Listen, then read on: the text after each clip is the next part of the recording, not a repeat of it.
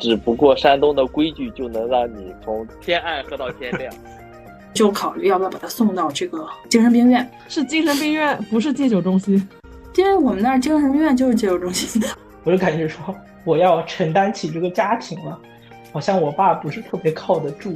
我还不到三十岁，他天天着急我六十岁的事。他说你以后要漂泊，你要暴毙街头了。他们是从一个集体主义的时代过来，但是现在呢，时代变了。Hello，大家好，这里是罗丧尸和金子的客厅，我是还没有感冒完全好的罗丧尸。Hello，我是感冒刚刚好的金子。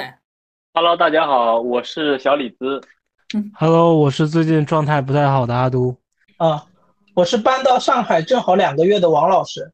好的，今天晚上其实我们要聊的一个话题是关于酒文化和家庭关系，也不完全是家庭关系吧，但是是由这个而起的。起因是因为昨天晚上我们家发生了一件不大不小的事情，就是我妈妈出去散步回来以后，她开不了家门了，因为家门是反锁的，然后灯是黑的，然后我妈就特别特别慌。就打电话跟我说，感觉我爸在里头，他是不是出事儿了？就很慌，然后就说要不要去找开锁师傅，要不要去找亲戚什么的。我就说先给他打电话，结果我跟我妈打了几十个电话吧，就不夸张，几十个电话，我爸都没有接。然后家里的灯是暗的，也没有人应门。然后我妈就在外头，就有点淋雨，还是冬天，虽然我们那边南方广西那边嘛。但是他就是两个多小时都没进家门，然后他就很着急，结果后来才知道是我爸下午出去喝酒喝醉了，然后在家没有听到电话，然后正好那个电话他又不知道信号还是怎么着就断了，所以那几十个电话就是他是一个都没有听见，就闹了一个超级大的乌龙。然后我妈当天晚上因为焦虑很就是很不安吧，很焦虑，就一直在说。你得赶紧回家了，就是你不能在外头再飘了，就说什么要找稳定工作什么的，然后就把我气的，就是我就心情特别不好，然后晚上也没睡觉，然后还跟阿都在那吐槽来着，然后我就早上跟金子跟大家说了以后，没想到大家也有一箩筐关于这个爸爸喝酒以后闹事儿的这些回忆吧，所以我们今天就是临时传了一个局，然后一起来聊聊这些事情。当时丧尸分享完他家里的事情之后，我就说：“天呐，我爸就在一个月之内也干了类似的事情。但是我爸是下午喝了酒，还是晚上？然后他在那个上我们家楼梯的时候就摔摔到了，直接把后脑勺磕破了，晕倒在地上。晕倒了之后呢，是后面一楼的邻居路过他，发现这有一个晕倒的人，然后就打了幺二零把他送过去。那送过去呢，他当时送他还。”不乐意，一个是叫不醒，一个是叫醒了之后不想去。那后来跟我妈说了，才知道这个事儿。而这时候我妈呢，她正在医院里照顾我姥爷，就是陪床陪护。而且我爸是一个名义上已经戒酒一年的男子。哎。反正就是丧尸说了这个事情之后，我就很共情，因为我觉得我的家庭因为喝酒这个事情，其实蒙上了很多不快乐的因素，而且这件事情简直就是我跟我家庭沟通的一个家常便饭，就是每一天都要问一句：他今天喝酒了吗？以及我家里的男性长辈都因为喝酒或多或少的染上了恶疾。嗯，我深有同感。不知道你们其他几位男士。家里有没有这样的现象呢？你我我是今天第一天，就是第一次听到你这个分享啊。我想说的是，可以抓紧换一个密码锁，然后这样的话就不用，对吧？这样的话就这个这个事情就可以避免掉了。对，然后针对于这个事情的话，其实我是山东人嘛，然后我从小就经历过这种酒桌文化，然后我爸也是做餐饮这方面的，所以我应该是很小的时候。我就怎么说呢？就久经沙场，久经酒场吧。然后我爸也是经常喝醉。怎么说呢？就是，但是在我上大学之后，这种情况就很少了。就是出洋相的事情就非常非常的少了。应该是，我应该是从我上大学之后就没有了。但是高中、初中的时候，甚至小学的时候，出洋相的事情还是蛮多的。呃，我现在是要分享一个吗？还是怎么说？可以先讲个印象最深刻的，然后一会儿我们可以讨论的时候再。我靠，印印象最深的那就太多了啊！就是我我讲两个吧，就是一个是我爸喝酒的时候，因为我我爸经常是在自己家的我们家的那个饭店，他经常喝喝多嘛，喝多之后他就把我喊过去让我去接他，当时应该是晚上十一二点了，然后我就搀着他就是走回家，然后他走他在路上的话就经常不老实，他就会把别人的电动车给推倒，或者是把别人的那个车子给。给推倒，因为幸好那个时候路边没有监控，要是有监控的话，我估计我们俩就进局子了。我真的不厚道的笑了。小时候吗？小时候还是？对对对，我小我小的时候，我应该是上小学的时候。对，天呐，我爸就我爸就喝，因为。人人喝酒的时候，喝多的时候，他会经常做一些就是让人很难理解的事情啊，这是一个。然后我爸喝酒的时候，他非常喜欢。把我叫到他的床前训话，对，这是我印象最深的时候啊，也是，就是也是会经常发生的事情。我爸应该，我爸其实还蛮能喝的，他能喝一斤多，就是将近两斤的酒吧，白酒，对，然后他就会把我叫到他的床前，然后他就边训话边说，给我倒杯白水，然后喝完水之后又训的说，然后又又让我去接水，就反正。训的内容我是不记得了，但是这种场景，我现在的话应该有这么三四次的印象。然后，呃，丧尸说的这个事情，其实我也经历过。当时是我，就是这第三个案例了，就当时是我爸已经喝多了，然后呢，他就完全因为人在喝醉的时候是完全听不到电话呀、门铃啊什么的。我当时也是晚上，晚上我爸，我当时没有带钥匙，我要我要进家门，但是呢，我爸你喝多了在。房间里起不来，就是开不了门。我是怎么知道他在房间里呢？是因为他的呼噜声太大了，已经已经已经，我已经听到房间里还活着。对对对，然后我就拼命的敲门，敲那个防盗门。然后呢，他就是怎么也怎么也不醒。然后直到那个门敲到报警器响，然后呢。搞得整个楼都听到了，我们家有报警器，以为是小偷呢。然后呢，就然后我邻居就打开门说说说说你家是怎么了？是进不进不了门？我说我就说我我说我爸在里面睡着了，我要我我要就是敲门 把他吵醒。好无奈。然后然后这种情况下他还是没有醒，还是没有醒之后，然后我就。我就出去玩了，我就不管了。挺行的，我们真的要笑死你。你你起码挺行。然后，然后我就我就出去玩了。然后，呃，我大概我应该是去网吧了，还是去打球？我当时我忘记了。然后，我应该有个这么一两点钟吧。然后我就我就回家了。然后我我当时我妈也回家了，因为我妈回家也比较晚。然后我看我妈回家了之后，我也就跟着回家了。然后第二天什么都不记得，就是这样。哎，我觉得。要是这样也行啊，我就觉得说，因为我家是有两套房子的，我妈完全可以就是说直接去另一套住嘛。啊，啊，嗯，结果我妈就特别担心，她说她前几天看了个电视剧，说有两套房子的，然后那男的暴毙家中，她就说她那一刻就特别的什么，就她就涌上心头，然后就特别慌张，然后我当时就觉得，嗯，我我说的有点不好听啊，但是我当时是觉得，如果我爸真的出事儿了。那你进门的那一刹那，你应该想想：第一，不是被电死的吧？如果是电死的，你别碰它；第二，如果是煤气死的，你注意捂好口鼻。我当时我是这么跟我妈说，但是我觉得我妈已经听不进去这些话了，就是她整个人已经慌张了，反正就觉得很荒唐这些事情。不知道阿都呢？阿都有吗？我呀，我在这点上还是很佩服我父亲的，他基本上这些东西都没有爱好。就是他不会因为爱，因为觉得爱喝酒，所以就怎么样，包括抽烟这种，就是咱们一般认为的恶习，他都能说改就改，就是说说不抽就不抽了，说不喝就不喝了，就这样。就我觉得还是比较值得我钦佩，还属于是至少咱们这几个人里面好像比较少见那种情况，挺好的。我感觉这种家庭环境教育男生其实真的还挺好。哎，所以阿叔，你爸之前是是喝酒抽烟嘛？然后只不过说，就是我戒了，然后都有。然后其实如果说再遇上就是需要喝酒的酒局，他也喝；家里人一起开心，他也喝。跟他同学开心他也喝，但是就是说不是说针对就要一定要喝到什么程度，就少喝一点儿，大家开心，然后也注意身体。然后像烟这种东西知道不好，说不抽就不抽了。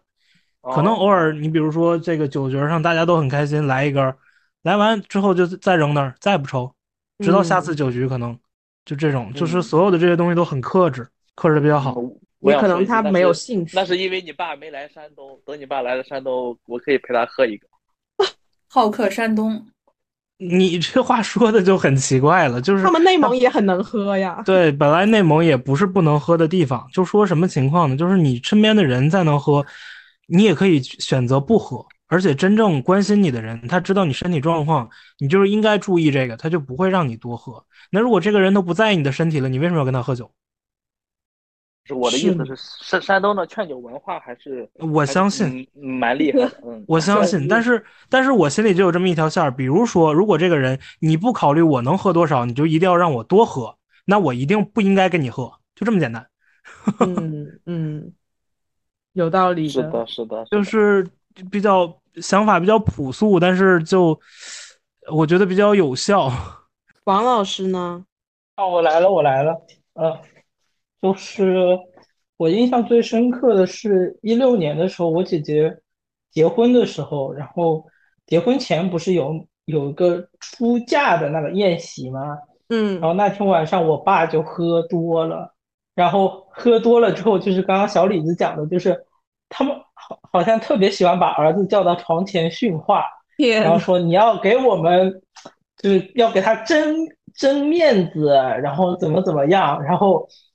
我我爸要的不是开水，我要拿着盆去接他吐出来的东西，哦，然后那一天晚上就印象特别的深刻，因为第二天要出嫁嘛，家里面还要布置，然后我们家里面四个人，然后我爸在那边喝醉酒，一个人哭，然后就我我奶奶去世的比较早嘛，然后要想妈妈，然后还要骂人，还就。各种洋相都出光了，然后第二天起来之后还要就是像一个没事人一样。然后那天晚上我姐姐应该就睡了两三个小时，然后我妈妈基本上没有睡，然后我大概也就睡了两个小时。就是这件事情让我非常的深刻，所以我姐姐出嫁之后就让我有一种感觉说，因为我当时大概是大三对大四的时候，我就感觉说我要承担起这个家庭了。好像我爸不是特别靠得住，哎，就是在最关键的这一天，然后爸掉链子，对，然后他还成为了大家的一个瞩目的焦点，把精力放在他身上。那你爸爸平时会也是经常喝吗？他就是属于年轻的时候烟酒这些，因为他之前做过那种货运，所以他们当时就会经常做那种。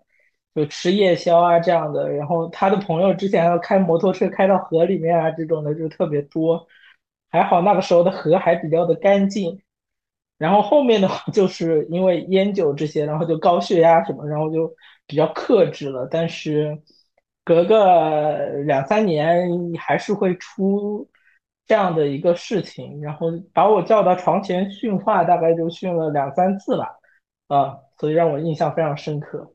听起来你爸还算好，就不是那种嗜酒成性的感觉，就是他现在比较克制了，然后导致去年的时候我陪他参加一个这种家族聚会的时候，然后他们就说：“那那你爸不能喝，那我来替他喝。”然后嗯，那天晚上，呃，后面我自己也是吐掉了啊，哎，我是感觉就是。可以从我们身上就看到几类父亲，就有的父亲是完全没有节制，而且又很嗜酒成性的那一种，然后有些是完全就是不沾酒，或者是说他沾完以后他是可以克制住的。然后像呃，我觉得像王老师这一种，他的爸爸的话可能就是早年不得不喝酒，然后后来养生了还是怎么着，就会慢慢变好一点。但是我爸不是，我爸就是。他之前得了那个急性肝炎还是什么，反正肝硬化这种，就有一点严重了。然后他还是就觉得说，这个世界活着就是要享乐啊，然后也不太 care，就是说别人照顾他的成本，就会一直养成他那个喝酒的习惯。然后我其实还想举两个例子，就是也是小时候的事情，我就觉得印象很深。一个是我大概三四岁的时候吧，就那时候我爸就很爱喝酒，然后他喝完酒，那时候没有酒驾这个查的事，或者是说查的不严吧，然后他就骑着摩托带着我跟我妈，然后我们三个人坐一辆车，然后到一半的时候他就想吐了，然后吐的时候他还开车，他没有松那个速度，结果我就在他一边吐一边开的时候，我就被甩出去了，但这个甩因为没有很快，所以说。就没有很远，然后因为我有戴安全帽，所以就还好。但是我妈当时就吓死了，然后幸好那时候离家已经不是很远了，然后她就把我捡起来，她就说我们两个走路回去，然后我爸让他自己处理他自己的车，然后我妈就是反正就是觉得从那以后她就不敢带着我去跟我爸的朋友喝酒了，她就怕我出事儿。这个其实是蛮严重的一次。然后还有一个事儿就是。他们喝完酒呢，就平常都会喝到夜里两三点嘛。然后我妈又是一个只要我爸不回来，她就睡不着的人。所以就是在我初中到高中那阵子，我妈就会经常守着这个门，或者是她就是要等到我爸回来以后才睡。我就觉得很不能理解，因为如果是我的话，我肯定就是自己睡了，或者是说我安顿好我自己。那如果说他回来了，他打扰到我了。那我我再怎么着醒再怎么样，但我妈好像就不能够离开这个环境，所以就是有时候觉得我妈这样子一直过来还挺可怜的，我自己觉得有点可怜，但是好像他已经习惯了。反正我就觉得对妈妈来说这件事情特别不公平。天呐，我发现我跟丧尸太像了，就是我印象最深刻的是很小的时候有一次。我爸爸找不着了，就我妈怎么都找不到我爸人，因为我妈妈跟丧尸妈妈一模一样，就是她晚上一定会等到，一直到等到我爸回家，不管我爸喝酒多晚。而且其实吧，我爸八点喝酒，我妈可能就开始打电话，然后一直打到十点、十一点、十二点，一直到他回家为止。因为我爸是一个他确实完全不知道节制的人，而且他喝多了之后，他是不能够通过双腿走回家的。有一次是。凌晨有一次，我因为那时候太小了记不清，但结果就是呢，凌晨三四点钟的时候，我妈和我爸的同事在嗯一条他回家的必经之路的地上找到了他，他旁边本来应该有他的自行车，他可能是骑着骑着自行车摔倒了，然后顺势就躺在了地上睡着了，但是找到他的时候，自行车已经被人推走了，那时候治安也不怎么好，就剩一人在地上。但所幸我爸确实身体比较抗造，也没有太大的事儿。但是近几年也是得了，呃，肝也不好，转氨酶巨高，然后胃呢是萎缩性胃炎嘛。然后最可怕的就是你从外人看到他的时候，他整个人走路啊、吃饭拿东西都是在发抖的，因为他喝酒喝的太严重了，他整个身体是缺乏维生素 B 的，他是不吸收的，就造成了这样的问题。然后我们我们全家最经常干的一件事儿就是。围着他训话，因为我爸的性格跟呃跟那个小李子和王老师的父亲可能不太一样，就是我爸倒不是一个特别爱教育我的人，他平时平日里是一个沉默寡言的人，但是喝了酒的话，他一点就着，他是这样的性格。那平时他只要是不喝酒的时候，我们家人就轮流的跟他讲这些道理，但是讲是讲了，但是一点作用都没有。就像阿都说的这些逻辑，我们每天都在说，但是一点儿都听不进去。哦，我和丧尸还有金子，你们两个说的，就我爸和你们还是有点区别的，因为，嗯，我应该知道我爸是我爸也跟我说过，就是他不爱喝酒，但其实我知道他也不爱喝酒，是因为什么？是因为，就是他不会在正常的吃饭中喝酒，他只是在有他的局上他会喝酒，就因为他也是做生意嘛，就是他搞餐饮这一块嘛，所以说就会会有很多朋友。然后就是在这种场合上他会喝酒，然后平时的话他不喝酒，这是一个我爸就是，呃，嗯，一个特点吧。然后第二个特点是我爸可能和你们也不太一样，就是他，就是我现在继承了，就是有点遗传我爸，就是我不管喝的再醉，我一定要是走回家，就是我脑子里或或者我爸也应该也是，就脑子里有一个执念，就是我一定要回家，一定要回到家，就包括我也是，就是。就是我有一次，呃，也是，嗯，过年的时候还是什么，就是喝喝醉了，然后我就脑子里就只有一个执念，就是我一定要回到家才行。对，啊，我爸也是这样。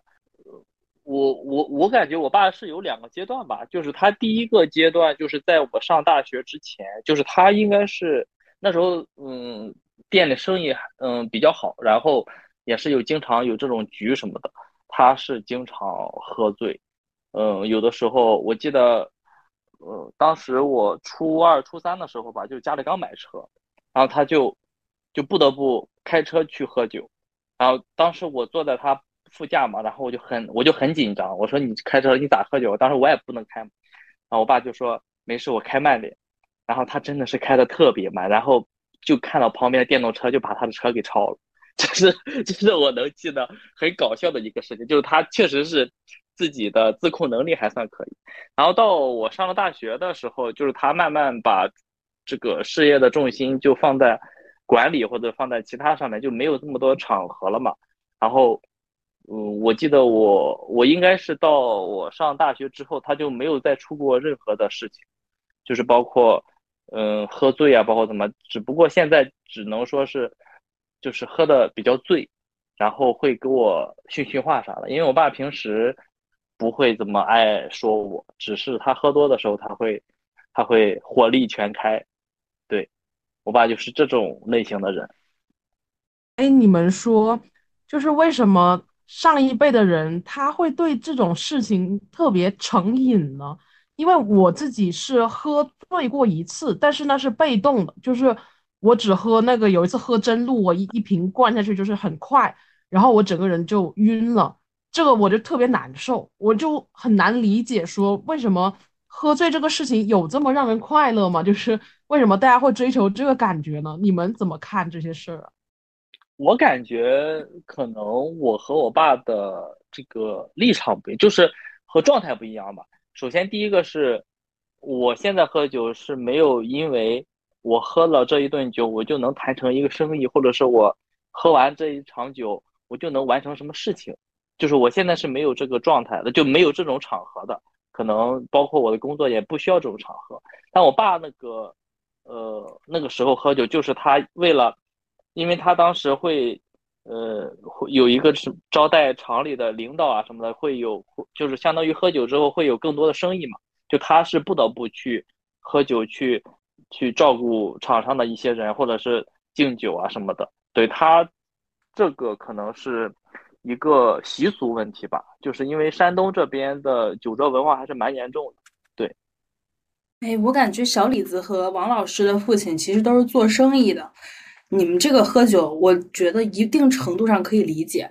像我爸呢，他是他们银行确实也有酒桌文化，但是我觉得我爸的喝酒，他是一种酒精成瘾，因为他是一个哪怕没有酒局，平时也要买几瓶酒藏在家里喝的人，这是他的一种习惯和瘾，嗯，很难戒断。至于他为什么那么喜欢微醺，这种微醺的，就是我在我理解就是智商不在线的感觉。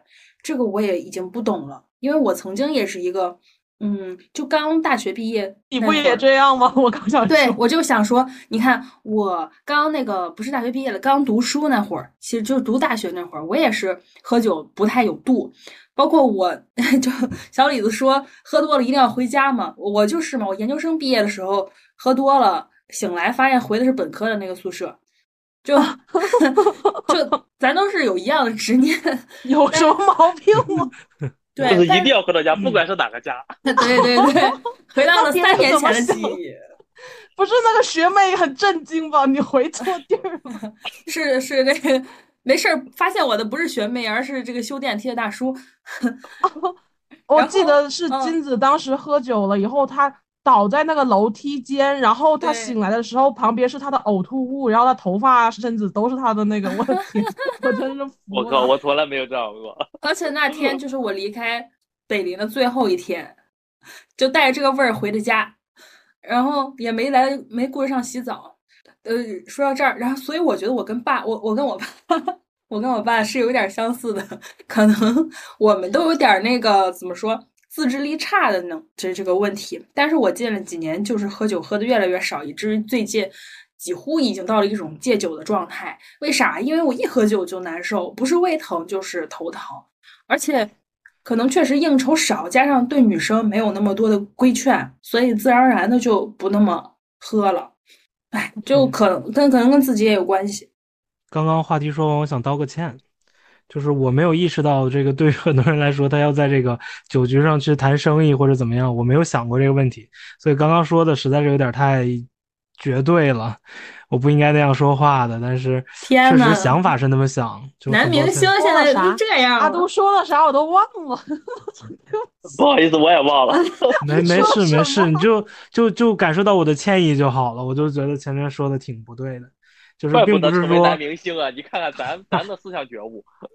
哪儿跟哪儿，我我就是说，我就是说，并不是说每一个情况都像我想的是那个，就是都是跟朋友一块儿喝，但很多时候可能还是一些陌生人或者怎么样，这个生意上的伙伴，那这种情况下确实比较为难，我都没考虑这一点，所以说的很多话有点绝对，我就道个歉就完事儿了。可以可以可以，哎，金子，我想问你一下，就是你爸或者是你喝酒，就是他肯定是从。刚开始喝，到经常喝到离不开酒，那这中间有什么故事，或者是有什么连贯性吗？还是就是我一开始接触酒的时候，我就很喜欢喝这个酒，我只能说很喜欢了这种啊。从我认识我爸的时候，他就已经这样了。那 我是从他快三十代认识的，这之前怎么回事呢？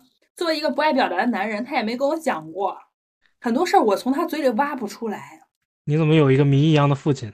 真的沉默寡言的中年男人都这样，对，男人都这样。因为我爸，我印象中，我爸也是在清醒的时候不会去非常的教育我，就他不会说一下他自己到底生意有多累有多苦，只是他在喝酒的时候，喝完酒之后他会给我诉说一下，说就是挣的这些钱是为了谁呀？就是那个你还再不好好学习，这那了了，对对对，哎呦。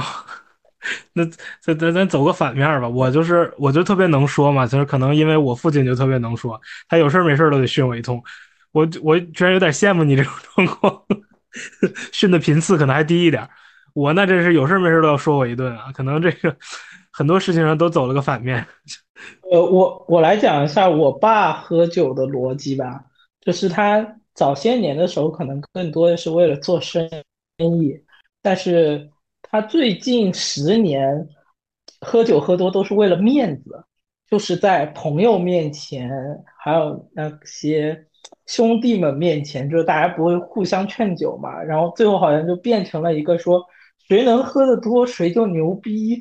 然后这个时候的话就很 很容易把不住度，然后就会跟跟谁拼酒啊这个样子的。然后我会发现说，我前几年的时候也会有这样的情况。就在酒桌上，然后做做氛围组啊，然后这种一圈又一圈的这种，所以我爸最近几年的这种喝酒喝多，主要都是面子，他感觉面子会非常的重要。嗯，王老师，你说这个我深有体会，真的深有体会。因为因为怎么着呢？我爸是能喝的一类人，你知道吗？就是他，就是别人认识我爸的时候，年轻的时候，我爸都是两斤起步的，就是他非常能喝。而且喝完之后，因为我爸也是练，就他也有经常锻炼嘛，所以喝完之后第二天也没什么事情，或者是也好的很快。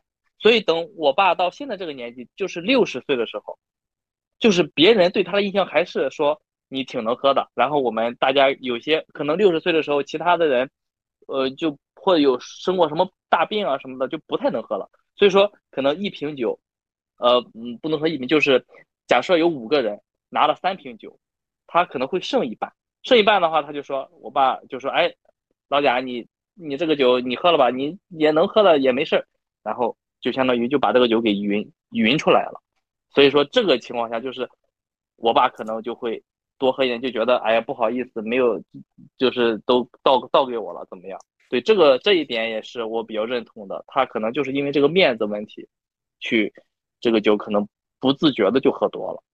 太真实了，就是这些人，他们都是有自己的，在这打榜呢。就是我能喝二斤，你能喝二斤半，对，就在这里什么我是山东的，我今天就要把这个内蒙的喝趴下，我好牛逼啊！这不是什么大病吗？就前两天，我是的，是的，是的。我领导不是山东的嘛，他比我年纪还小，现在已经那个得了那个什么痛风了，英年早早痛风，英年早痛。对，就是他。我上次上上次我们一起出差，他去跟那个销售的一块喝酒，喝完酒就开始给我们吹牛，说自己多牛逼，把那些人都喝倒了，然后自己开始胡言乱语，说了一堆得罪我们的话。就他就是山东人嘛，而且他特别的爱喝酒，以自己能喝多少斤多少两闻名，而他觉得是一件骄傲的事儿，他会跟我们吹牛逼。然后我我就看着他，我就想到我的这个整个的家族，我就很生气。然后就像我爸，他已经在我家，我我全家人都明令禁止他喝酒的情况下，还有一些不识趣的亲戚得说两句。哎呀，要不今天稍微喝点儿。然后，嗯，对，就如果我们不制止，就我爸还得喝，就是这么一个情况。嗯，而且你们山东人喝点是很多，不是一点，不是喝点是吧？对对对，我来上海我才意识到这个事情。上海这边喝酒都是用分酒器的，在山东怎么可能用分酒器喝酒？就是大家会一起喝，不可能自己喝自己的。就是我来这边的时候，我还是有点不适应的。我我来北方，我也很不适应，就是大家都是每个人脚下有一个桶，有一个叫什么箱，然后就拿那个瓶对着瓶啊，就要吹，就说什么今晚咱这一件都不退，什么什么，就我就很震惊，因为我是没有见过这种。而且他们会觉得退酒这件事情很羞耻，然后就会一定坐在那全部喝掉。我觉得，就而且我会觉得跟这些爱喝酒的人出去，你要 A 钱你就特别费，因为你不喝酒的，然后你还要 A 他的钱，我就很无语，你知道吗？可以的，可以的。我想起之前我爸会教育我，就说，他说我跟他年轻的时候一样，非常的实诚，就说我在酒桌上要圆滑一点。怎么啊？倒掉吗？就是就是别人让你喝，你可以少喝一点，你不要一次性把那一杯都喝完，这个样子。那别人说你养鱼了怎么办啊？对呀，反正你就打打马虎眼呗。但是我之前就很实诚，他们说碰碰一杯好，这一杯全部喝完了。哎，所以你们会把酒倒了吗？因为我看我这边，我观察有些叔叔他是。掩着嘴喝完以后，他把那个酒往后一倒，所以每次那个酒桌下面都是湿的，你知道吗？真有这样的人啊！我只在电视剧里见过。这样。我觉得对我而言，或者是我我，就是我感觉哈，就是你宁可不喝，也不要去倒掉这个酒，因为我感觉倒掉的话是不真诚的表现。就是我，因为现在我们大家真的是和十年前的劝酒文化是不一样的。我不能喝就是不能喝。就是可能有些人劝一劝你不能喝，那就无所谓了。但是你不能喝，装作能喝，且把酒倒掉，我感觉这个行为是一个非常，就是不是特别好的行为。对，这叫什么？那个真小人好过伪君子是吧？一个道理。对对对对，是的，是的，真小人好过伪君子。太有门路了，我就觉得 差异还挺大的。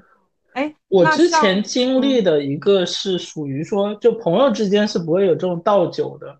但是有这种，就是商务局，然后，然后我那一次真的是大开眼界，就是下面垫一条白毛巾，然后酒就在那个毛巾上渗下去，就你说商务的局领导让你喝，你不能不喝，然后旁边有个助手就在那边拧那个毛巾，这样，啊，商 商务这样的操作。一般这样，呃，我经历过商务局，就是他会给你两个杯子，一个杯子里面倒茶水，那个茶水喝一大口。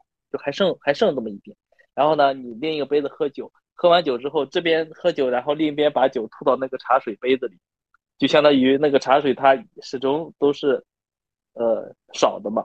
然后到后面的话，你可以把那个茶水光明正大的给倒掉，然后就再接新的茶水，就是这样搞的。能能不能理解？好有心机啊，这些听懂了，听懂了，对吧？就因为你前面的杯子不可能只有一个酒，对吧？肯定还会有茶水杯，或者是。呃，就是装汤的，或者是装什么其他的杯子嘛，就是这样，就是什么乾坤大挪移，挺好，挺好。我觉得这个如果非逼，就是非得逼着你喝的情况下，有能有这种招数还是挺好的。反正大家都喝糊涂了，谁也看不出来。对的，对的。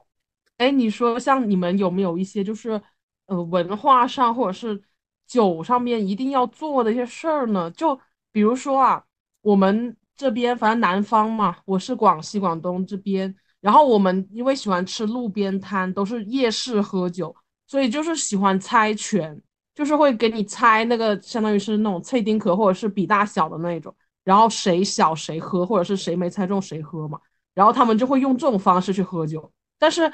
不像那个你们山东那种，就是可能每个人要说一句祝酒词。就是一我来北方读书，我最头疼就是这个，就是每次大家敬酒要说一串那种四个字四个字蹦的，我就特别恼。然后有一次有个姑娘说：“哎呀，我啥也不会说，我我怎么敬酒呢？”然后我还安慰人家说：“没事，你就说新婚快乐就行了。”结果她那个姑娘是我们是个山东酒局，她就开始四个字四个字在那蹦，什么永浴爱河什么。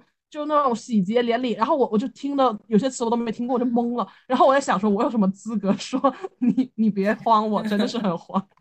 这打圈是我不知道是哪边的文化啊，反正我自从那个参加了酒局之后，也都是这样的。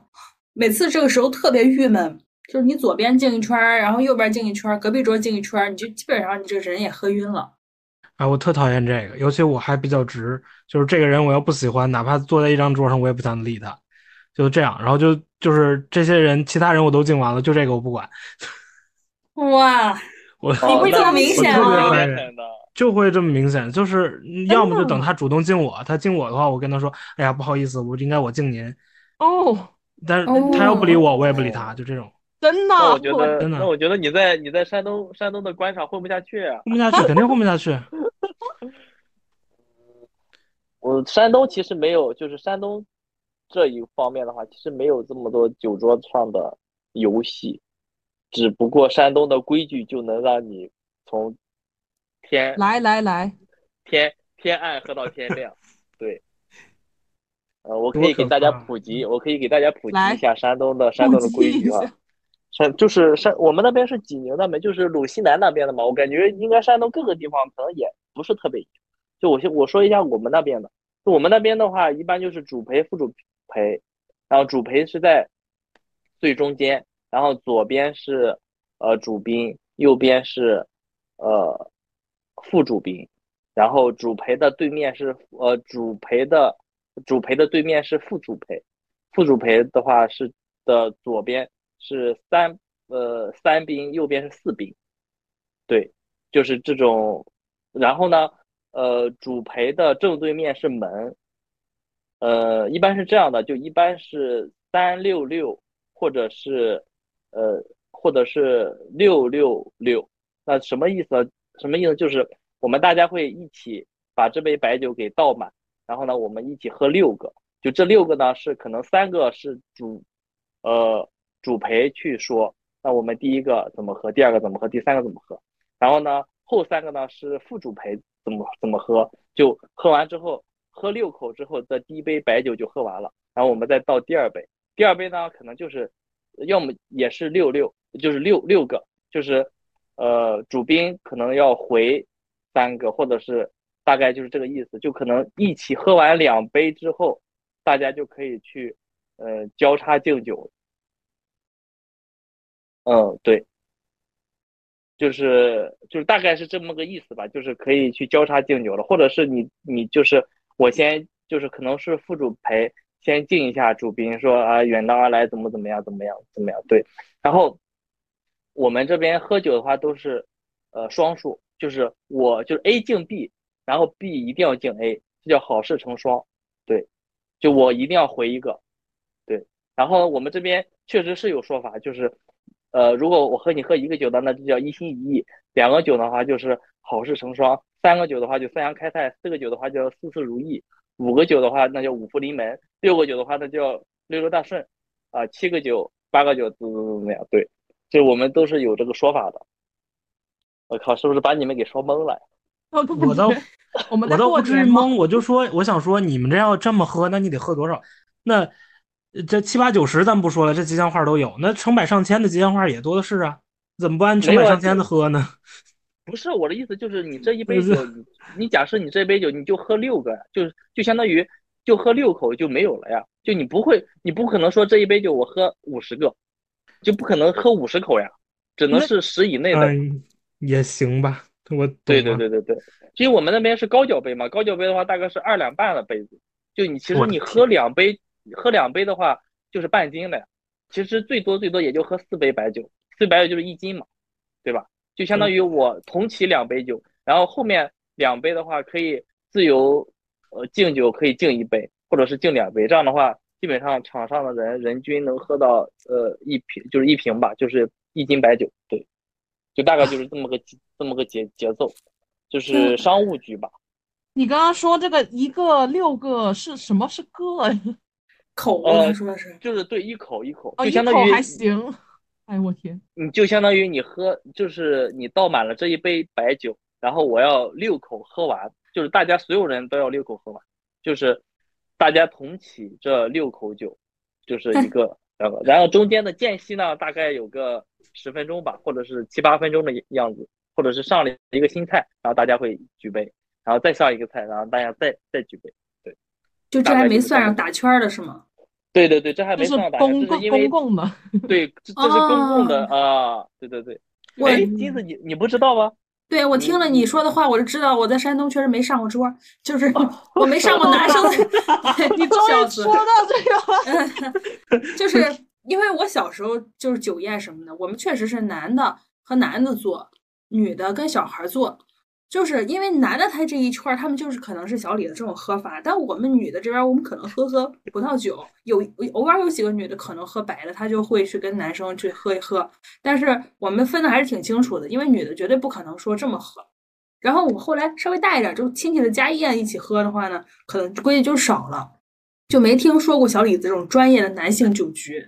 呃，对，现在是少了，现在确实是少了。现在大家可能会大家一起会喝，就是他不会分的这么明显，呃，主宾主陪或者是怎么样，就可能大家或者是我和我们和朋友之间喝酒的话，就是回到山东和朋友之间喝酒，最重要的规矩就是大家要同起同喝，这是最重要的。就是一开始第一杯一定是要同起同喝的，然后第二杯可以大家去自由去敬敬一下，然后。这是一个规矩，第二个规矩是一定要喝双双数酒，没有喝单数酒的，这也是一个规矩。第三个规矩就是你不能自己一个人喝酒，就是在场的对。如果说你自己一个人自己抿一口了，那就是证明这个场上请客的人招待不周，是因为你让他落单了。对，就喝酒的话一定要去碰杯去喝。对，这三个规矩。我经常自己一个人喝。哎，我我也是，然后他们就会说。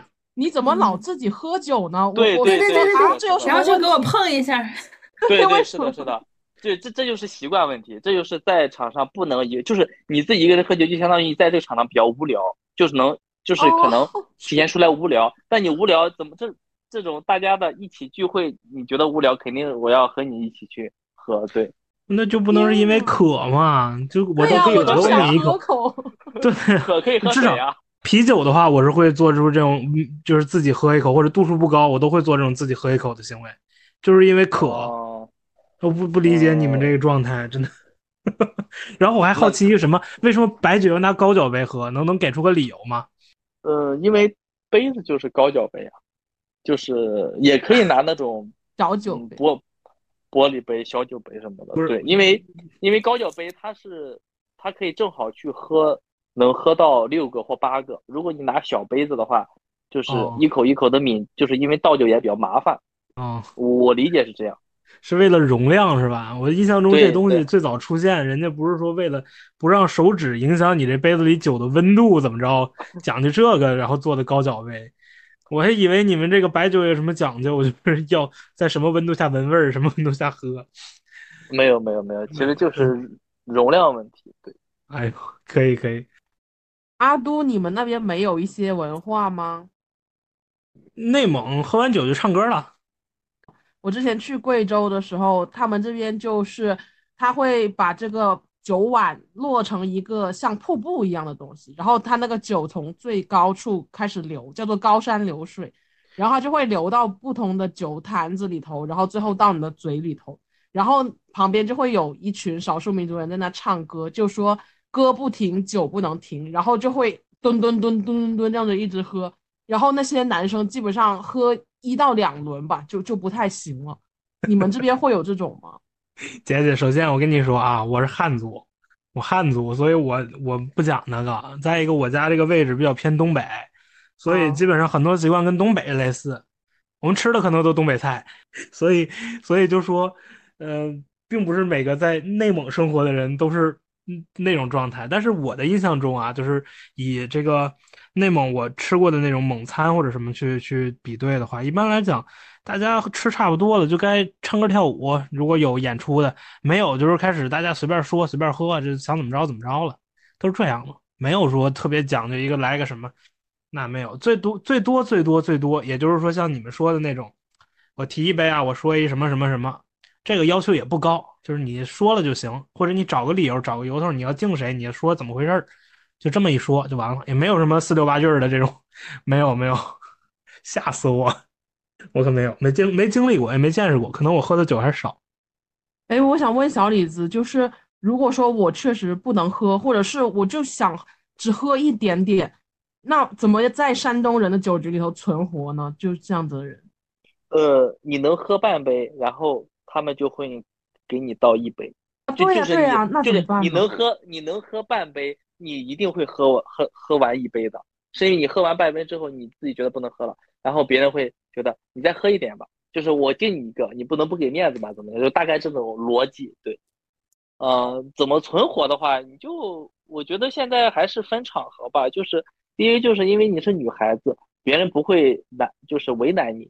第二个是，如果你和长辈喝酒的话，他们肯定不会让你去喝酒。但如果你和你朋友之间喝酒的话，其实就就随意好了。那除非是你到了山东的商务局，那就可能。就还是不喝为好，对，但是现在应该不是很多了，我感觉，因为我也很长时间没有在山回山东参加商务局了。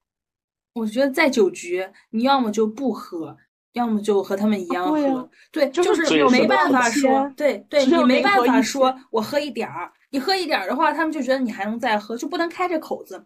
所以有些人就说什么我酒精过敏，说什么我刚吃了感冒药，这你就说的没法没话说，让别人没话说了才行。对对对，是或者一句话毒死他。哦哦，开车也不行，现在开车也不行了，就要就要代驾 啊！真是。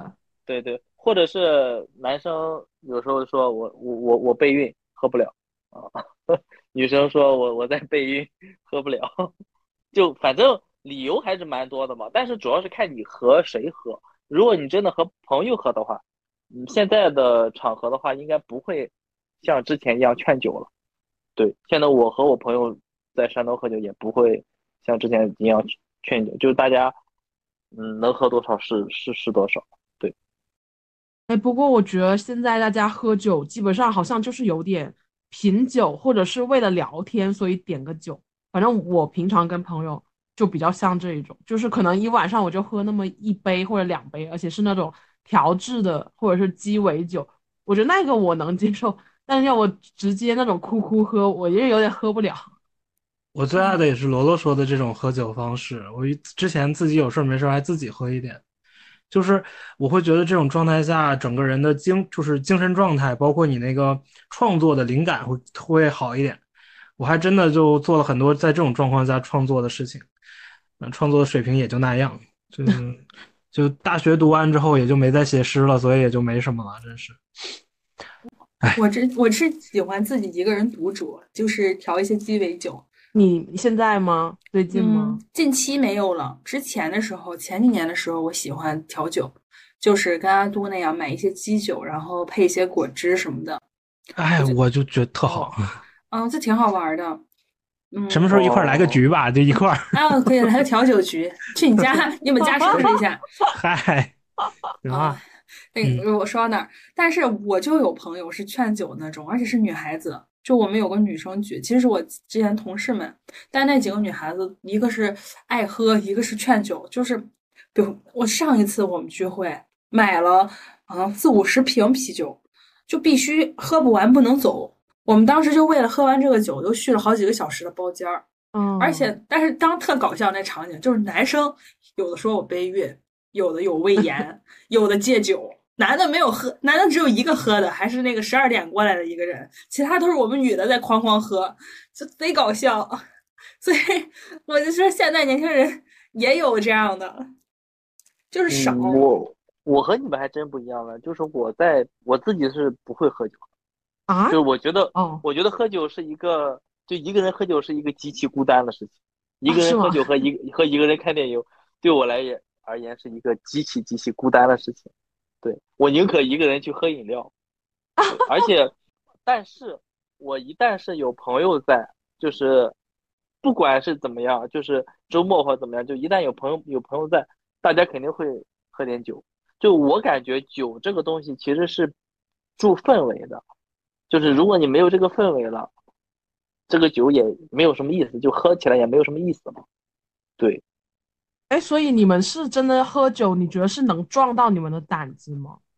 嗯，是的，喝酒是，其实不是说喝酒能壮胆，而是喝酒它不是麻痹了你的小脑，就相当于你会壮胆吗。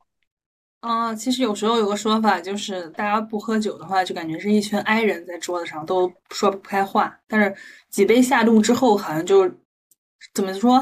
对他门就打开了。对，助兴的嘛。其实我觉得喝酒的本质就是一个助兴的一个一个一个东西。就我一个人的话，其实很很很难去去喝酒。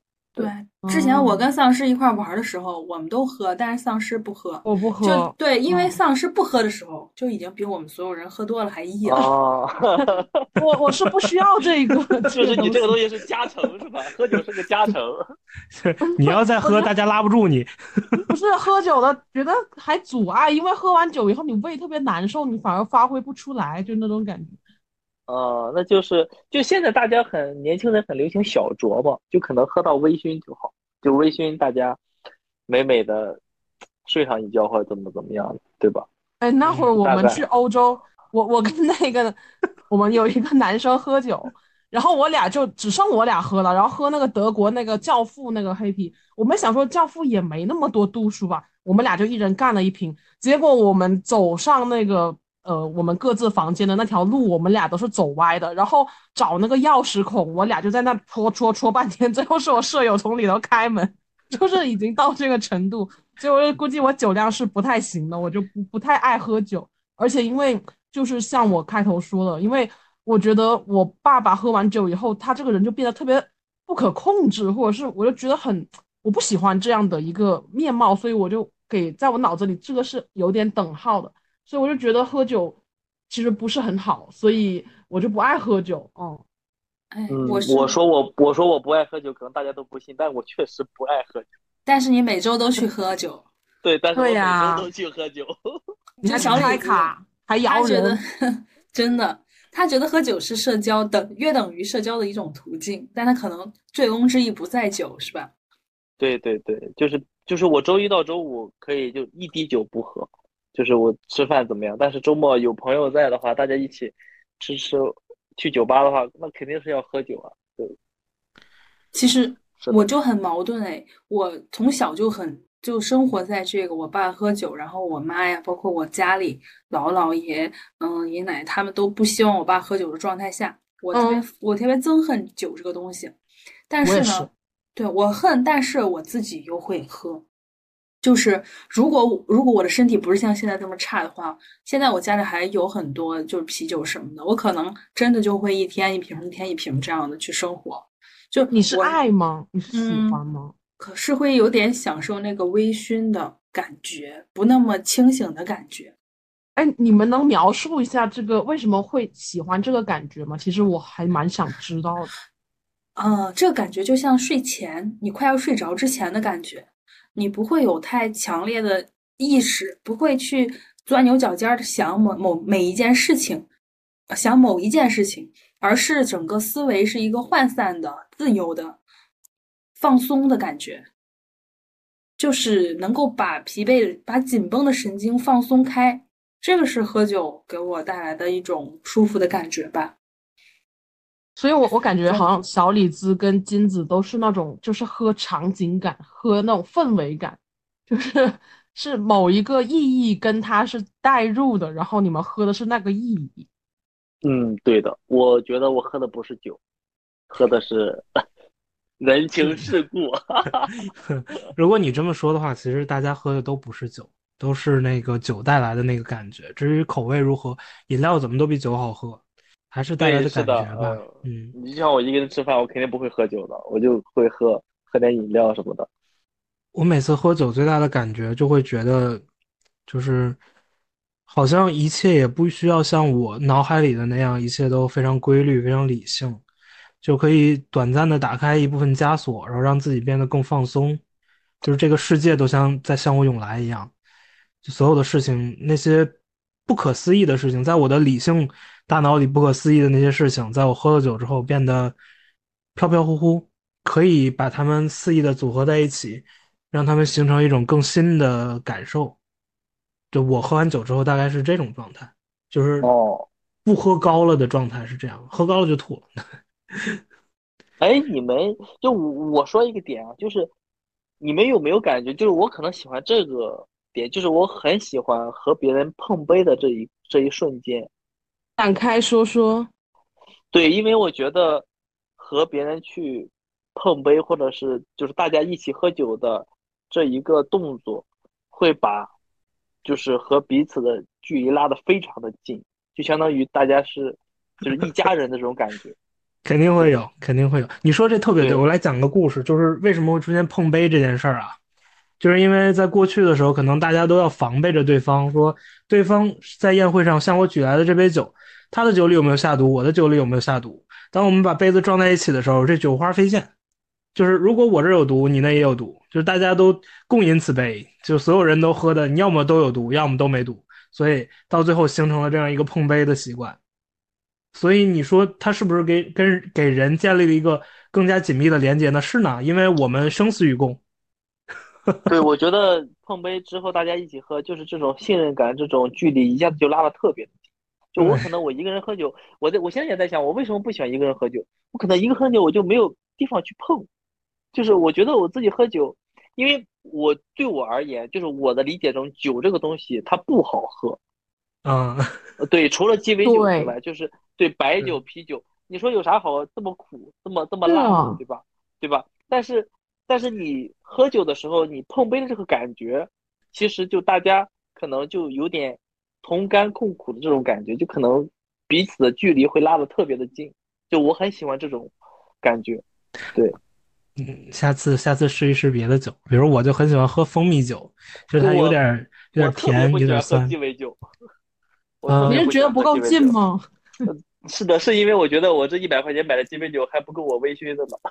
啊，那也有可能。你像 酒量差就有这点好处，就是我一点低度数的酒，哎，我一下子就来劲儿了。就，对，就是怎么说呢，性价比不高。就是我喝完这杯酒呢，看着还挺好看的，咔咔喝完了两杯，两口喝完了。那你就是去去鸡尾酒吧之前先打个底，先喝个差不多，然后再去喝，这样你状态会更好，对吧？我就刚好是一点点就够。可是你说，就是小时候你就觉得，为什么大人喝酒是这种丑态百出的？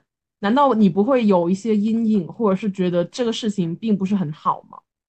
我觉得没有，我觉得，嗯，我觉得还是一个，呃，就是行为原生家庭，包括你这个行为去左右的你的这个这个这个。对酒的看法吧，因为我之前我在上大学的时候，我是我上大学特别爱喝酒，也也挺能喝酒的。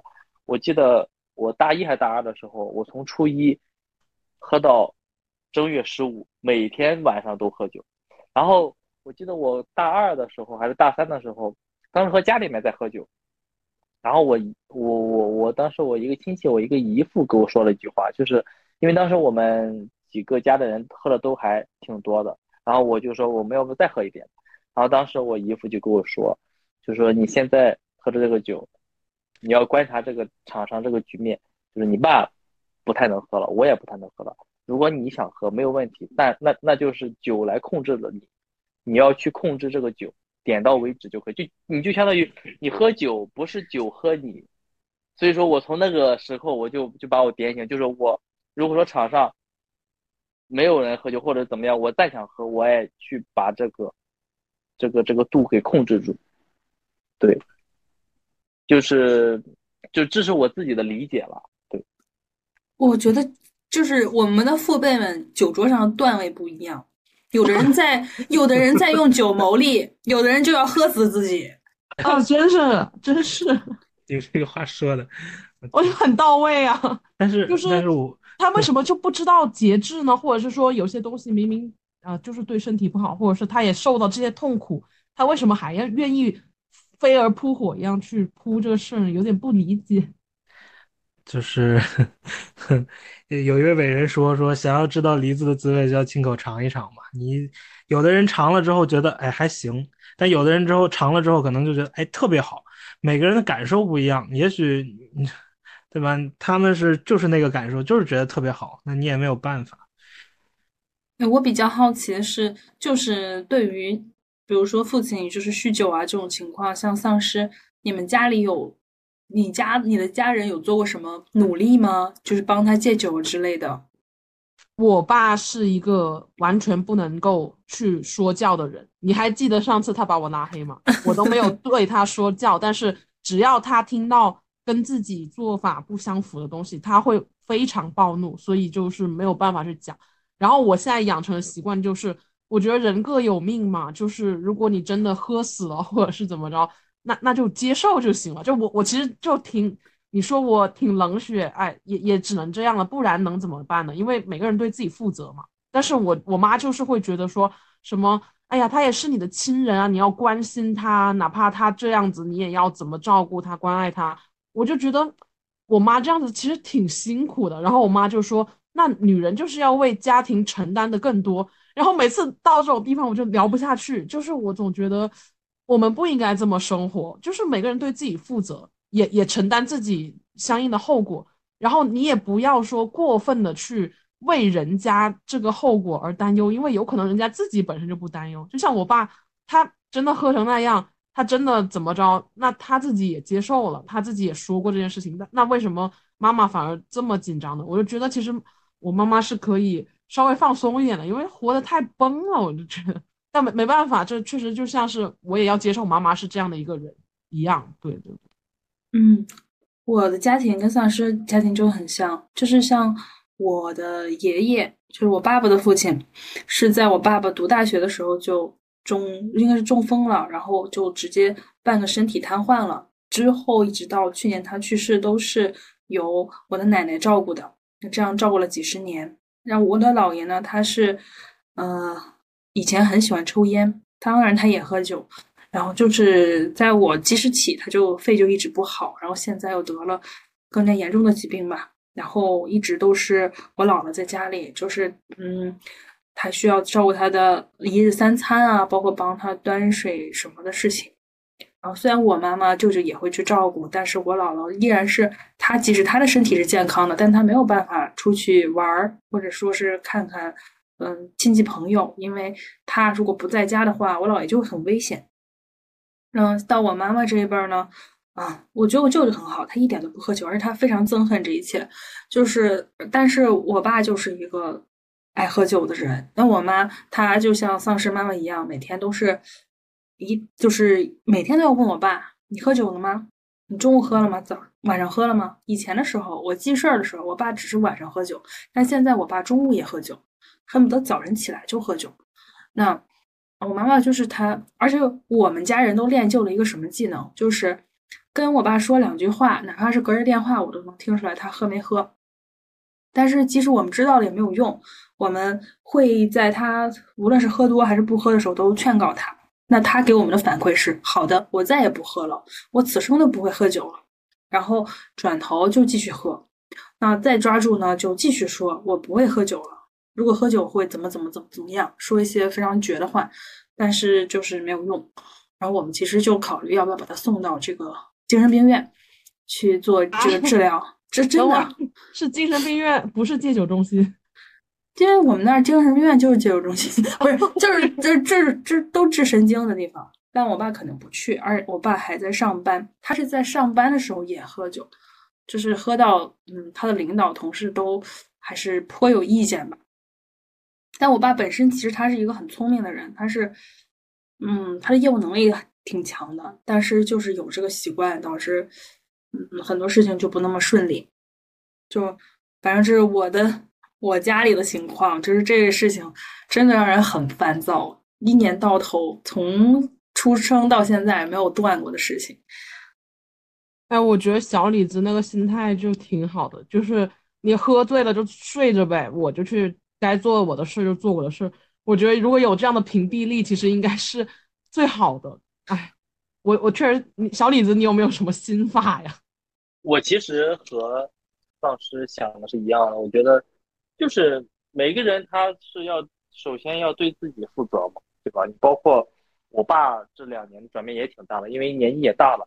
也是不能喝酒了，他就主动的也说我要少喝点什么。我觉得第一个就是一定要是在自己身上犯了什么，就是有什么意识觉醒了才会有有这个改变。就比方说我爸，呃，高中同学吧，就是他们在前年一起吃饭的时候，然后那个高中同学也是喝酒，喝完酒之后大年初二就摔倒就就死了。就去世了，然后就是因为那个事情，然后我爸自己有一点转变，直到呃去年吧，二三年的体检的时候，也是说，呃，就是脑脑子里面可能有点什么东西，也不是说，就是可能怀疑是脑梗，然后我爸就特别紧张，然后就去医院复查什么怎么怎么样，到最后也没有什么事情嘛，就是从就是他身边的人，包括他自己，就是有这种。意识，或者是有有这种重大的事情发生，可能他自己会做这么一个改变吧。嗯，我爸也检查出来脑子有类似的东西，但是他之后就坚决不去医院检查。对，这是逃避嘛？对，但但我觉得，我觉得身为我们自己儿女的，就第一个肯定是要去尽自己的责任义务去劝告他，然后要么就是我现在就给我爸买呃护肝片和鱼油。对我，我我每个每个季度吧，会往家里寄上两瓶，这个这个这个东西，因为这两个东西也是保护心脑血管嘛。对对，很适合高血压吃。对呀，你没有办法，你你不你又不是他，是吧？我我觉得人都这么大了，都五六十岁的人了，还没有意识到这个观念，那就证明怎么说呢？人各有命呗，对吧？是的，只是就是我觉得我家人一直有一个。思想嘛，就是家是一个共同体。如果一个人不好，所有人都要陪伴他呀，挽救他呀。包括你住院了，我就一定要照顾你啊。这种，哎，所以这种状态确实是这样的。但这种状态就会让家人就整个就不快乐嘛，因为带所有人的努力，但有一个人在那泄气，就这种感觉吧。哦，真的是就掉链子，哎，哎，所以就是我在这样的家庭。嗯，影响下我我的择偶标准就特别的清晰，就我找一个不喝酒的人，因为我其实已经不相信一个喝酒的人不会酗酒。嗯嗯嗯嗯，我大概理解你的意思，就是我小时候也会把这个作为我的择偶标准，就是不能喝酒，不能抽烟。对，我就不酗酒啊，那你可能你不能这么一棒子打死全部男男生啊。是，那你周末会喝多啊？对呀，你周末不就喝多了吗？就是我不能接受这个男的在我面前喝多，我也很反感。对，对对对对对，我一下就 PTSD 了，直接。我能理解，我能理解，就是有这个童年的这个阴影。阴影。对对对，你说要是人家真喝醉了，然后回来一身酒味儿，他非得跟你睡一张床，那你要不要睡呢？就是我就是觉得我们不应该睡一张床，你影响到我睡觉了。对，还很还很脏，其实就是你喝多了，你会洗澡吗？啊，对呀，我天，就所以深有体会，深有体会，哎，你是体会自己还是体会对象？我我我我我体会自己，我体会自己。哎，小小李子，如果你你是要是那个三十年前的人，我觉得你是极有可能就是 成为那种爸。对对对对对。啊，我我没我没听明白，我三十年前怎么怎么了？就如果你是我们父亲那一辈儿人，你很容易就会变成一个，就是我们所说的这样的男子。对，因为怎么着呢？因为我我我感觉我们现在这一呃辈儿的人，他没有很多的商务局，就是朋友之间喝酒也没有那么的，就是文化其实逐渐会好一点。就是三十年前确实是非常的，这个喝酒的文化确实是非常的要命。我曾经记得我爸。就是有些电影里面的情节。就我爸当时我们家是在眼矿集团嘛，就是确实是，你喝一这这杯酒，我就给你签一个十万的项目，你喝一杯我给你一个十万项目，就是真的是这样。对对对对对，就很多事很多事情，嗯，身不由己还是这种情况还是有很多的。喝酒的时候，但现在应该好一点了。而且我觉得不仅仅是有项目哎，我不知道丧尸记不记得我们之前聊朝鲜的时候，因为朝鲜没什么玩的。他们的业余生活，尤其是男性，其实就是酒和女人嘛，嗯 就是说的很难听。所以我会觉得父辈他们之所以就是这样喝酒，可能是因为他们没有更多的娱乐。像我爸也不钓鱼，也不健身，呃，他倒是呃他还行，健身还有一点儿，但是没有什么别的爱好。那他就爱喝酒，这是他的爱好，这。得了吗？哎，我真的觉得就是你说是也不是物质生活匮乏，或者是精神文化匮乏造成的吧？就是总有人能够在自己不是很富裕或者是条件不充分的情况下找到自己喜欢做的事，可是他们就真的没有建立起来。我觉得没有建立起来，我就没有精神的支柱。对，我曾经想要帮我爸建立一下来着。嗯，去年年前的时候给他买了口风琴。我记得我小的时候他是喜欢吹的，哎，但是当时买了他高兴了一段时间之后，啊，正好就寒假回家，我爷爷去世了，然后我爸心情也不太好，就没有再做做这件事，我也没再提。我就觉得，哎，又不知道他能培养什么爱好了。嗯，是的，就是人家整是问我们说你是怎么。形成你的爱好体系的，就是我真的很难去讲这个原因。但是我现在发现，有一个爱好或者是不让自己精神那么涣散，其实还蛮重要的。就是所谓的你生活的这个轴，你怎么去找到它，或者是你能控制你自己生活的轨迹，能把握它。我觉得这个真的是很多人确实做不到。所以我特别喜欢跟别人聊，说你的理想、你的追求是什么？我就觉得你得想一个这种让你一直往前走的事情，就算没有，你随便找一个，你先试着。这不行，再不行，再再换路嘛。但是就是在换路之前，我一定要往这条路上走一走，每条路咱都试一试，就觉得这样你的人生不会特别空虚。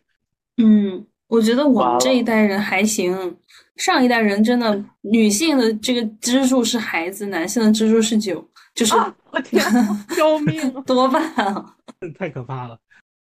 过去嘛，过去讲究说，呃，是祖国一块砖，哪里需要哪里搬，或者我就是一个小小螺丝钉，就没有自我。对，现在大家自我意识非常觉醒，就是每个人都知道自己要追求什么。啊，我觉得这个就是我们跟父母经常沟通的矛盾点，就像是昨天我妈一直叫我回家，可是我觉得。我的生活我要自己去掌控，而且我觉得我还不到三十岁，她天天着急我六十岁的事。她说你以后要漂泊，你要暴毙街头了，就把我说的很惨。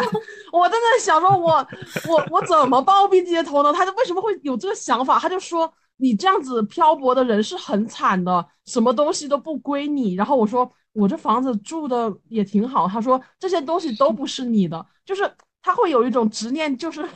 我我我不知道怎么说，反正就是这就是他生活的主心骨，但是我生活主心骨不是这些。我觉得你要理解他们是，就是有一点是什么呢？他们是从一个集体主义的时代过来的，他们那个时代就是集体的力量非常强大，他强大的能翻天覆地。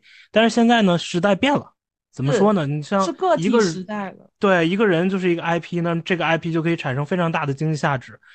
许多个案例都已经告诉了我们这一点。所以在这个时代，可能我们更倾向于走一个个人的路线，找到自己的那个方向，可能更更适合当下的这个状态、这个环境。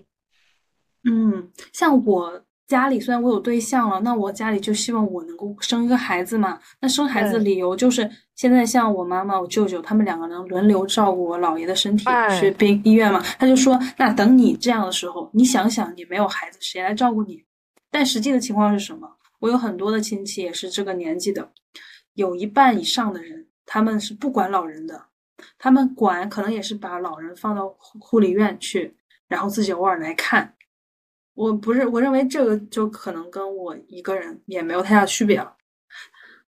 对，而且说真的，你说如果真的到了那个份上，啊，家里你收入要不要管？那这时候你独生子女，你是辞工作去照顾老人呢，还是怎么着？你肯定也是会请一个人。就是，而且说真的，照顾老人，反正我们家是曾经有过三四年都是老人卧病在床的。就这种脏活累事儿，他自己都不干，就是我爸妈自己都不太想干，都是给保姆干。那你说这个？你去怎么谴责我呢？就是我一个女儿，然后我要照顾两个人，我还要把屎把尿，那我我觉得我是想象不了这样的一个生活。反正至少我是没办法，我自己对自己的要求也是，我最好就是身体健康，不要牵扯到别人，要照顾我，要卧病在床的时候，就是别人来为我怎么怎么样，这是我的自我的意识。可是为什么他们会觉得说我就是要啊造啊，我要做，然后把身体作伤了，然后儿女要围在我的床边，我就觉得我我不喜欢这个感觉，但是他们就会老是会描绘出这种画面，特别难受。有一点问题是，就是不是他们想描绘，而是就算你的父亲不喝酒，呃，他也可能会出现各种各样的疾病，也会有这种情况。所以有的时候，我觉得这种联想或者这种。就是你是他们唯一能握的那根稻草，所以可能他们会希望你离得近一点，他们会有安全感一点。啊，我我大概能理解你说这个事儿，但我就觉得说，怎么说呢？就像我刚刚说的，我们这个年纪其实是大家都可以享受自我最好的时候。就是你爸爸妈妈也是可能，因为我爷爷奶奶刚去世了，所以他是上无老，他下也无小，因为我已经独立了，我也没有孩子。所以他们完全可以享受他们自己个人的时间，我觉得非常宝贵。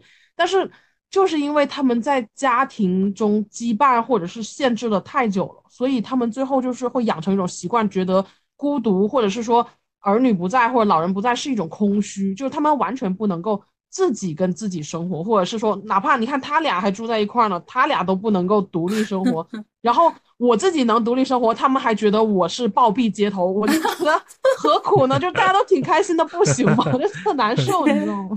就明明是最好的时光。我觉得家庭的观念矛盾完完全不是家庭的问题，而是这个成长时代的社会背景的问题。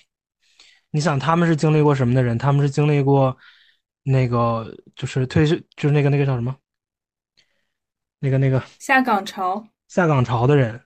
他会觉得你确实在这个社会的大背景下，你其实，你你如果没有一个稳定的状态，就是哪怕你短短时间的取在处在一个短，我这样破嘴，我真是说不明白了。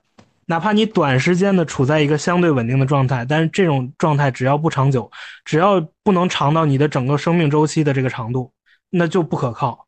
所以他会觉得你一定要有一个可靠的这种方案来解决你未来的问题。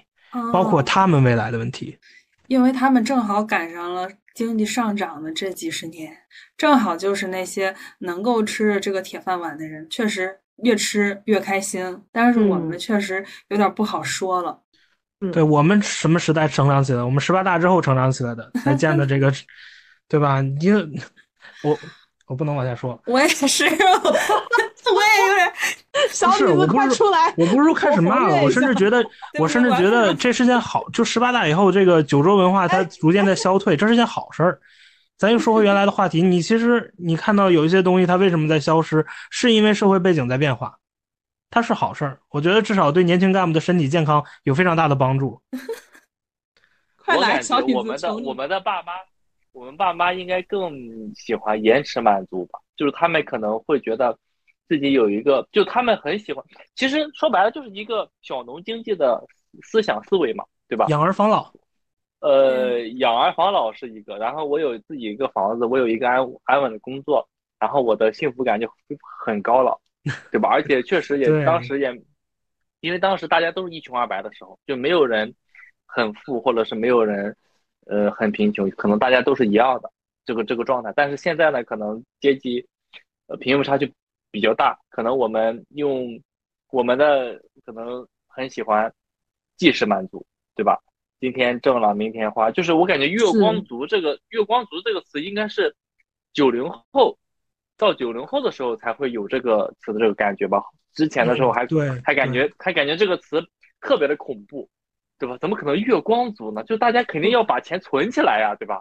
存起来以后怎么怎么办呀，对吧？我我觉得这个从某种意义上讲，还讲了我们现在这个社会是变好了，这个这个生活状态都变好了。我们可以相信，我不需要储蓄，我的国家、我的民族能让我就是未来处在一个只要我工作，我就能养活我自己，能处在一个比较好的生活状态下，才敢去去月光去怎么样，嗯，才敢去消费。我的所就包括现在消费不振的这个问题。为什么不敢消费？是因为对未来的预期不行。如果我预期未来，我随时随地我在哪儿，我只要努力工作，我只要认真去工作，我就能有一份非常好的收入，能养活我自己，能养活乃至于我的一个呃呃这爱人，能养一个孩子。如果是这个状态，大家都消费，又说远了。嗯，话题又有点跑偏了。我们不是讲我的父亲吗？啊，对对对，对不起对不起。但是其实这些也是，反正反映出这种其实底层是社会这种条件的变化嘛，就像是我们现在可能精神或者是说呃时间富足了，我们是现实充盈的现充了，所以我们可能也不用依靠喝酒或者什么去排解一些事情，但是可能那时候的他们对于他们来说，可能这个事儿就就是一个很重要的事。我理解。哎，我突然间突然间想到了一个观点，就是可能。当时的供求关系和现在不一样了。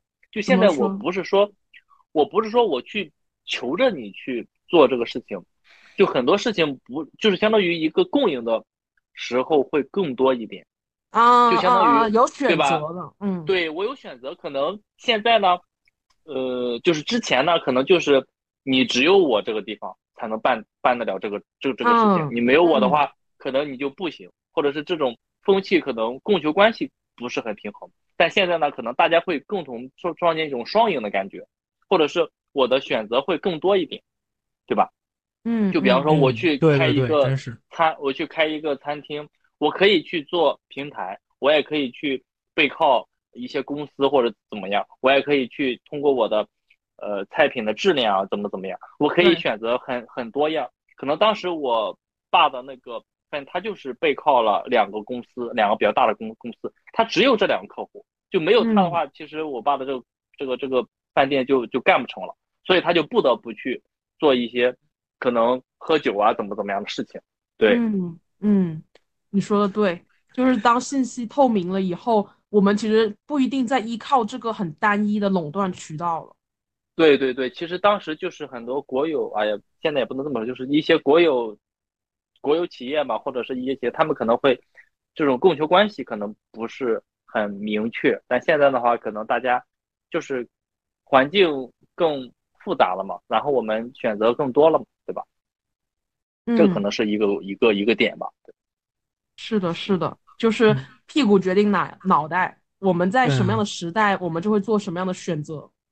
对，而且我尤其觉得有一点是什么呢？其实有人说，就是我们父母那一代是吃到这个社会福利最多的人，因为他们那个时代赶上经济的飞速发展发展期。但其实我觉得反过来想想，你像他们也是很惨的一代人，就是他们一直都在努力的积蓄财富，然后财富给谁用了呢？就是我们这些无忧无虑的可以月光的这些做出这样选择的年轻人们。如果我们经历的是和他们一样的那种需要。所有的财富都需要自己一点一点创造的这种生活状态的话，我们不可能是现在这种就可以选择月光或者怎么样的这个状态。所以从这点上讲，呃，哪怕他们会有这样那样的问题，他们会选择以喝酒啊或者什么的方式来麻痹自己，或者是通过这种方式去获得更大的经济收益。我觉得我们还是要向他们致敬的，就是因为如果没有那一段的话，我们怎么可能像现在这样嗯，但是。那可能是，如果你是喝酒是为了做生意的话，我觉得你这个逻辑是成立的。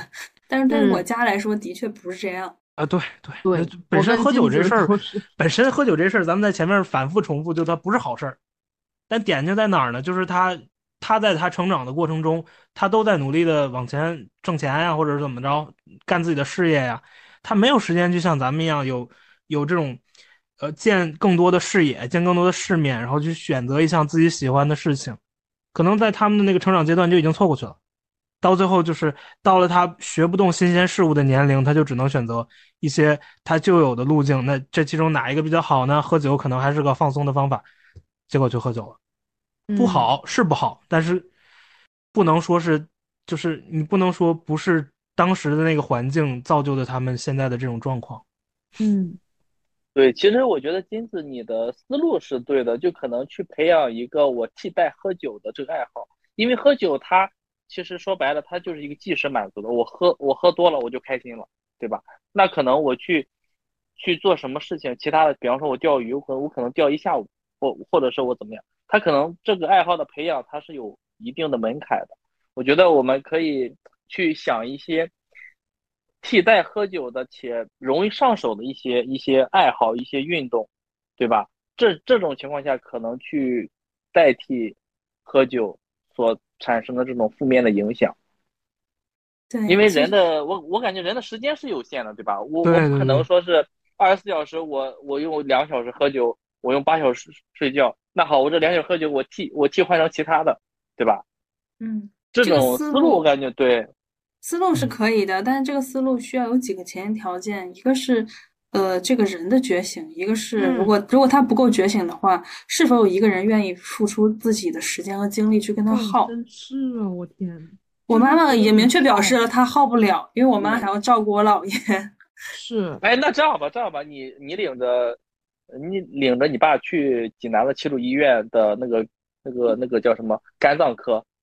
从那儿坐一星期，看一下里面的里面的人是什么情况。因为喝酒，他可能不是，他已经那个他的肝已经不好了。对呀，是呀，就是，哎，怎么说，只有自救才是是只有自救，就是，哎，有时候你又觉得说，就像阿杜说，他们也挺惨的，因为他们 找不到别的方式，而且也也不意识得到别的方式可能会比这个更好。是的，是挺可怜的。但是就很无力嘛，有时候会觉得也想改变他们嘛，就是当然希望他们改变。哎，就是觉得说我们这几个现在坐在这里的青年、青少年、青少女，呃，中呃三十岁的青少女，就是就是我们都挺阳光积极的，可是每次谈到一些这种类型的话题，就其实还是挺无奈的，就很没有办法。就平常都这么独当一面，然后这时候就完全没有办法解决这些事情啊。所以说，这我是觉得你选择伴侣就需要很谨慎。你你要选择一个自制力很差的伴侣，那后半辈子就天天跟他那个当他的陪护吧。啊天呐，我死了！所以我感觉这个事情其实，嗯，选择伴侣是一个事情，第二个是个人意识的觉醒。我既然选择你了。但如果你不让我，就是你让我 在未来中有什么问题了，我可以去选择离开。就你就像丧尸说的这样，对吧？我我也不会去管你，对吧？每个人是每个人的主人。对，嗯，哎，所以就是原先他们说，你谈恋爱也好，结婚也好，最好是两个人都心灵至少有百分之七八十是独立的，或者是你自主了以后，你再去谈，这样子能谈个健康的恋爱。当时我是我觉得不太能理解，因为我就觉得说爱就好了是吗？对啊，你依赖也是一种情感啊。但是自从我爸妈昨天这事儿以后，我就觉得哇，真的是你先把自己管好吧，就是或者是你先有一个比较能够屏蔽一些痛苦的一些心理嘛。就对我妈来说，我觉得她要修炼的是她能够去屏蔽一些这种影响。对我爸来说，他要对自己身体负责，就是他们都先长成一个独立的个体，你再结合吧，不然的话，你看这六十岁了，他不是说大人老了以后会变傻，而是说他们就是这么傻的长大的，就这种感觉。我觉得你说的挺对，但是不能说傻嘛，这个词用的不太好听。就是每个人都有自己的局限性，也许。等到下一代人，就是如果我们都有孩子，对对，他们也会找到我们身上各种各样的问题。但也正是这样，所以大家就这个整个社社会才会进步嘛，越来越好嘛。嗯，是。比如说，我特别爱吃夜宵，我特别爱吃辣，然后我的孩子说：“你别吃了。”我说：“我不，我就要。”他说：“等你老了胃肠炎，我不管你。”我说：“好。”对呀，我们爸妈给我们说了多少次了，不要熬夜，那我们还是一两点钟睡觉呀。对，就我们有我我们无法超越的时代的局限性，自己的业自己还是吗？对，自己的业认清楚，然后能改的改，改不了的，嗯，对吧？就等着别人来骂就可以了。啊，就各自为自己负责就行了。对对。就接受你说这个，我觉得还是从一个个人的、个人的经历的事情而去转变，因为我们现在，嗯，都是成年了嘛。第一个成年了，第二个是我们的这种独立的意识都有了。然后包括我，也是我前天我一个朋友，就是我一个女性朋友，她就是她查了疑似宫颈宫颈癌，然后也年纪也不是很大，也是三十左左左右。然后她之前就就会熬夜到两三点钟，嗯，然后那天他就说我可能疑似这个，然后我问他现在你现在几点睡觉？我现在每天十二点之前必睡觉，十一点半、十二点必睡觉，就是再也不熬夜了。就可能我们现在。第一个是，他有对自己身体健康负责的这种意识了，就不像我们的爸妈一样，可能可能就是没有，就可能当时我爸妈会会他会奉献很多，但是现在呢，我们会更加自私一点，对自己的健康会重要一点，对呃重视一点。第二个呢，是我可以真的是通过了某些事情的变化来去影响自己，对，但很多但这其实就是一个人性，就好了伤疤忘了疼嘛。对吧？有可能好了，然后可能又熬夜了，又干嘛？但这个事情本身就是不对的，嗯，所以哎，还是怎么说，人各有命吧，是吧？就接受自己，反正终终究都是一个人来，一个人走，然后终究会暴毙街头，就就得了。你说的这有点大吧？你说的这个好恐怖。就不暴毙街头，也要么就暴毙在什么 卧室啊，什么病房，对，反正就会暴一个地方。你们，我现在已经觉得很好暴毙这个结果。专注一下你们的汉语好吗？就不要总用“暴毙”这个词，它它不标，它不是。算了算了，你们爱怎么说怎么说。用“暴毙”真挺好的。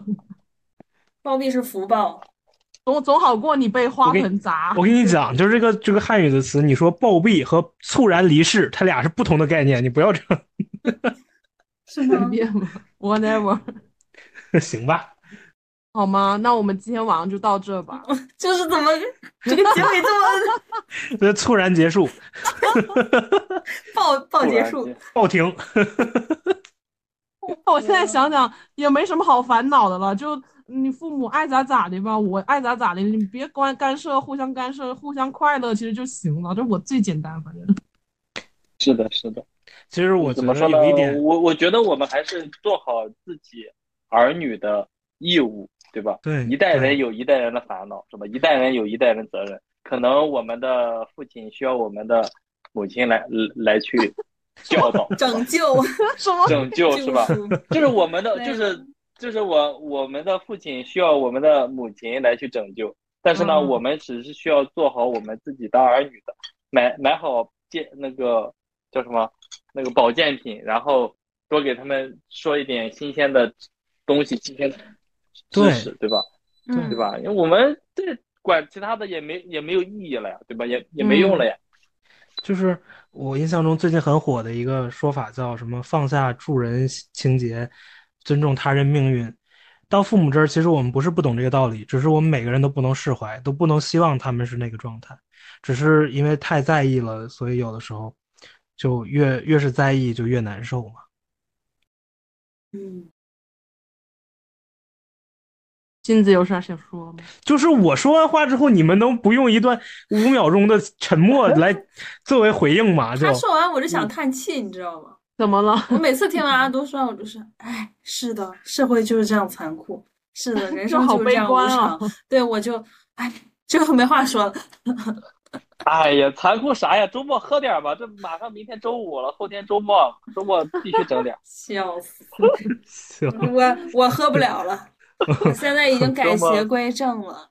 我现在录播课都不喝了。周末周末周末必须周末必须喝点。哎呀，这个今天聊的话题太沉重了，必须得喝点。不至于吧？开玩笑的，开玩笑的。好吧，我们结尾吧。嗯嗯，结尾吧，结尾吧。嗯，那我们就到这儿了，再见。嗯，拜拜。拜拜。嗯，很仓促。